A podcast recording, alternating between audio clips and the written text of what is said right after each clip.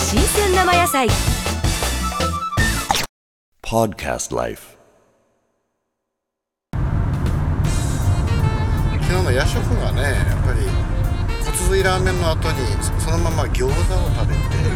そして何かサンドイッチ食べましたよえねタムサンドイッチを食べまただサンドイッチだ昨日は多分一日あの5食分ぐらい食べてるのが分かること何年前やなあの天皇陛下が来られた久しぶりにあそうですねあそこに食事なさってるのまたさ上位校食事なさったんです、で即位10周年記念で平成11年11月の17日8年とかはいはいまあもちろんもうそこそこのもんを植えられますけどそうそうでしょうねはいそうかで先ほどこれ君がねあの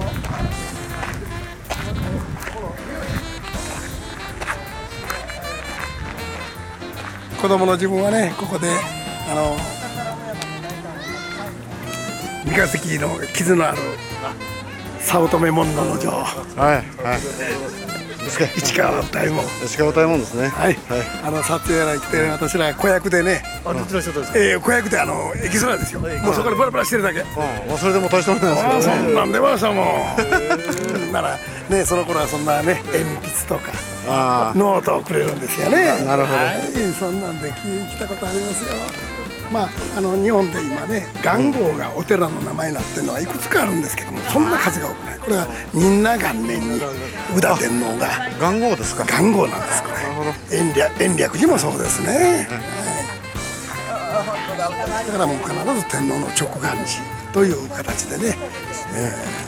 本当神奈川あたりはちょっと珍しいそうですね、瞳戸というね、御所特有な神殿作りですね。